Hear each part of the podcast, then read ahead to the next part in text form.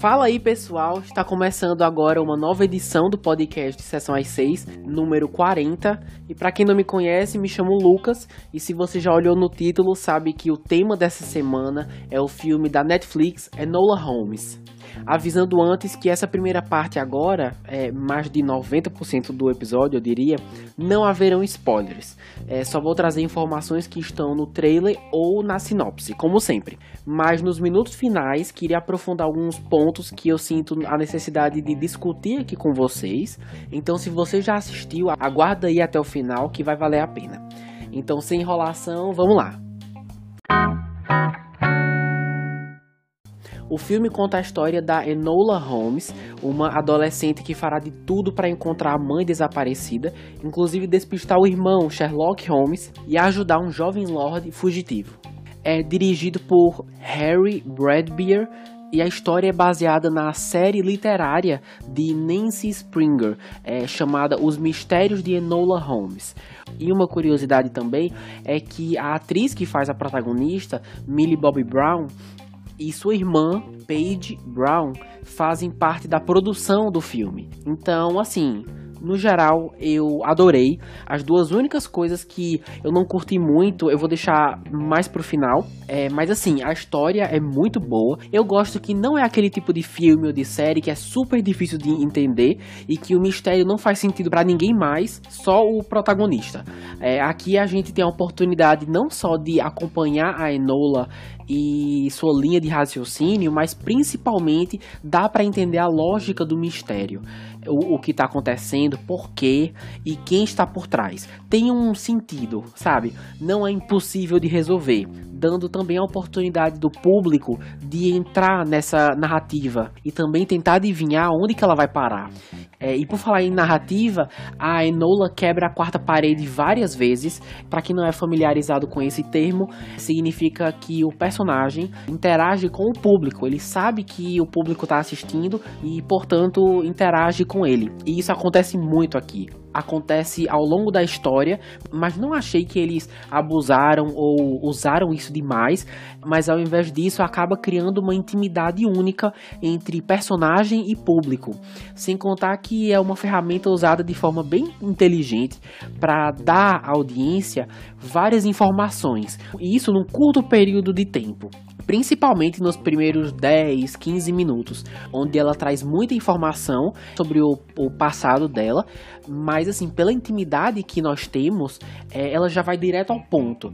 E em especial tiveram duas interações que eu achei muito engraçada e uma delas foi uma ação só, bem rápida. Ela não falou nada, mas assim, foi brilhante. Outras formas práticas de deixar a história com um ritmo bom, além da narração e da quebra da quarta parede, são principalmente a edição e os flashbacks. Eu queria destacar a edição, que é meio difícil de explicar, mas eu vou fazer o meu melhor, que eles usam muitos recortes visuais para apoiar algo dito na narração. Isso inclusive está no trailer trazer recortes de jornais, partes de livros, até ilustrações. E isso também ocorre durante o filme todo. E o jeito que eles fizeram eu achei muito original, é diferente de muita coisa que eu já vi. E com certeza quem vai notar que a edição é chamativa, é um diferencial. E sobre os flashbacks, são vários, a maioria são curtos e normalmente para expressar alguma interação entre personagens, quase sempre entre mãe e filha, para que a gente sinta essa vivência delas, essa química. Mas eu vou deixar para falar disso mais na frente. Uh, bom, alguns aspectos mais técnicos assim que eu não posso deixar de fora dessa, dessa análise é primeiro o figurino que é sensacional. Dois momentos em especial me chamaram a atenção. O primeiro é um vestido que a Millie Bobby Brown usa, um meio rosa e vermelho. Na hora me chamou muita atenção, é lindo demais. Não é o do pôster, inclusive é outro. Ela muda de roupa várias vezes, mas essa foi a que mais me chamou a atenção. Se eu não me engano, ela usa numa loja de flores, não vou dar spoiler, mas é muito bonito.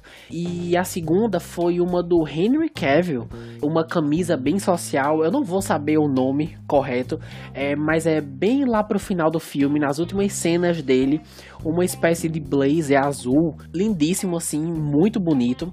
Alguns de vocês devem estar agora, ah Lucas, mas por que isso importa, sabe? É só roupa. Mas assim, a escolha do figurino é super importante porque nesses casos que eu citei, conseguiu destacar os atores, trouxe cor para a cena e muitas vezes ainda combina com o restante do cenário. E, e, assim, em um filme, nada é por acaso, tudo é escolhido a dedo e dá para ver que esse aspecto valeu muito a pena. Já que eu comecei falando dos personagens, então vamos agora para essa categoria.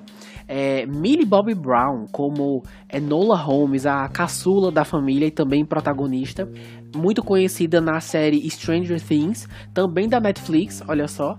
Eu já sabia que ela era uma atriz talentosa e super carismática, mas, mas nesse filme ela consegue tranquilamente trazer na tela o destaque que uma protagonista precisa ter.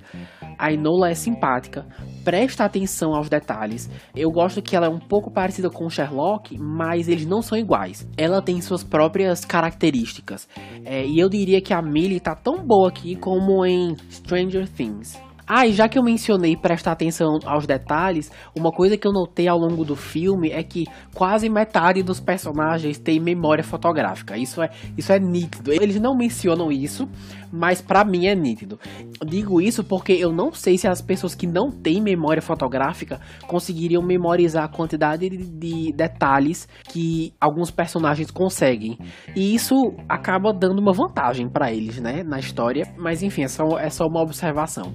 Continuando com o Henry Cavill como Sherlock Holmes. Eu não estava com expectativas muito altas, nunca vi os filmes ou a série sobre o Sherlock. Eu sei que tem várias versões desse personagem, então, mas como eu não vi, então não tenho como comparar com a que é mostrada aqui. Mas no filme dá para ver que ele tá ótimo também. Alguém que pensa antes de agir, é bem observador, que nem a irmã, mas ele já tem uma reputação, as pessoas já sabem quem ele é.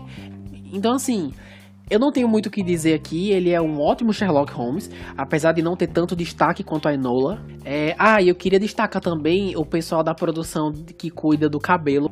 Parece besteira, mas, mas foi aquilo que eu falei antes. Eu acredito que esses detalhes, como o figurino, é, ajudam muito o ator e o público na construção de um personagem. E tinha momentos que o cabelo do Henry Cavill era, era uma das coisas mais gritantes da cena, sabe? Então é outra coisa que não tem como não comentar, é pelo menos para mim. Continuando com Sam Claflin, é, que interpreta o irmão Mycroft Holmes. Acho que ele é o mais velho, não tenho certeza. E assim, claramente ele é aquela pessoa que ninguém gosta, mas eu imagino que deve ter sido divertido interpretar alguém completamente moldado pela sociedade conservadora da época e ter uma irmã completamente o contrário dele. E o fato dele ser antipático não impede o ator de ter ótimas cenas. Tem uma em especial de dentro de uma carruagem com a Enola. É uma cena que não é longa, mas ambos conseguem causar uma boa impressão. É, e agora uma menção honrosa aqui para Helena Bonham Carter, que faz a Eudoria Holmes, que é a mãe da família que desaparece. A maior parte das suas cenas são flashbacks, mas ela tá maravilhosa em todas.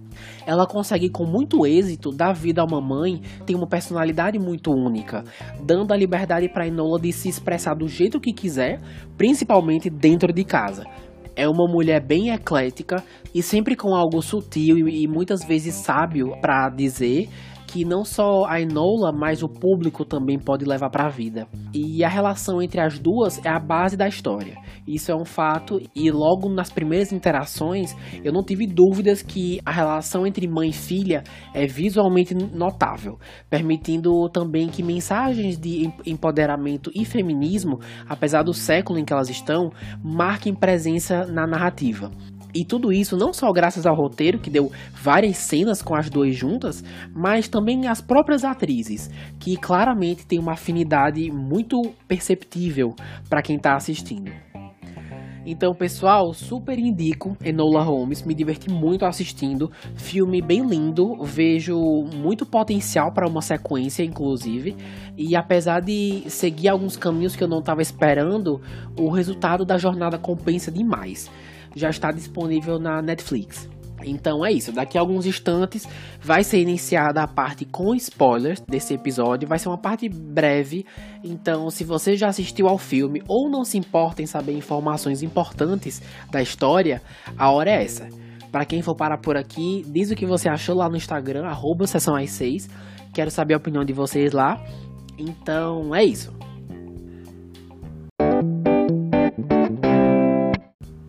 Ok, essa parte que eu vou aprofundar mais vai ser voltada para duas coisas em especial que eu não curti muito no filme ou não entendi exatamente e só pode ser dito com spoilers. Bom, primeiramente eu me senti um pouco enganado pelo trailer por ter expectativas altas para assistir um filme sobre uma filha saindo da sua realidade para procurar a mãe. Essa é a premissa original que é vendida no trailer. E perceber que na metade da história eles mudam o rumo completamente para focar na, na, vida de um personagem secundário, eu fiquei um pouco frustrado. Mas assim, a história do menino, amigo da Enola, é muito interessante. Ele indo assumir o lugar dele de Lorde, né? Acho que era Lorde, após a morte do pai, e ter todo o mistério de alguém querer ele morto e tal. Tudo isso é, é, é bem legal. Mas toda hora eu sempre me pegava pensando. Tá, gente, mas cadê a mãe da menina? Agiliza isso aí que eu quero saber. Digo isso porque grande parte da história foi focando nesse outro mistério que não tá no trailer. E quando eles finalmente destacam a mãe e todo o arco dela, acaba sendo algo bem superficial. Que eu gostaria de ver bem mais mas a aparição dela no fim e a última conversa que ela teve com a Enola foi muito bonita, deixou o clima perfeito para encerrar o filme mas por falar na mãe, esse é o segundo tópico que eu queria trazer aqui. Gente, só me confirma se a mãe da Enola fazia parte de um grupo feminista terrorista, porque a Enola encontra um lugar, né? Acho que era um galpão, onde elas costumavam fazer as reuniões, e lá tá cheio de barris de pólvora e umas localizações marcando o possível local do crime.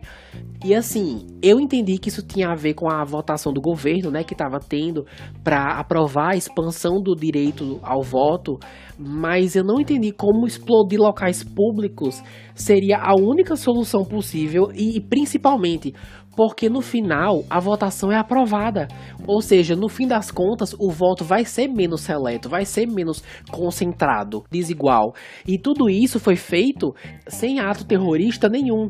Então, para que você, por que você introduziria isso no filme?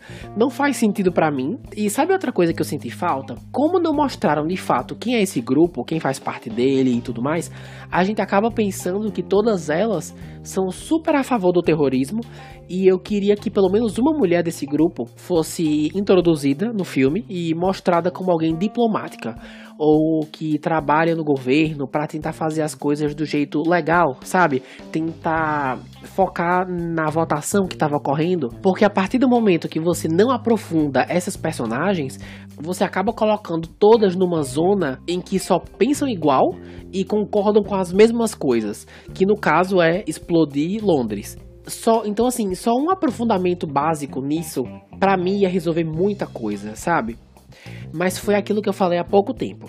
No fim das contas, super valeu a pena. Eu assistiria de novo sem problema nenhum e espero que gere muito lucro porque merece, sem dúvidas. Então, assim eu termino mais um episódio. Você pode acompanhar lá no Instagram, arroba sessão 6. Diz o que achou do filme lá no post que eu fiz sobre Enola Holmes. Lá eu sempre aviso quando novos episódios são lançados, então fiquem ligados. Se curtiu essa edição, dá uma olhada nos episódios anteriores, onde eu falo de outros filmes, séries, também trago convidados. Eu me encontro com vocês na próxima semana. Obrigado por escutar até aqui. Um beijo e até mais.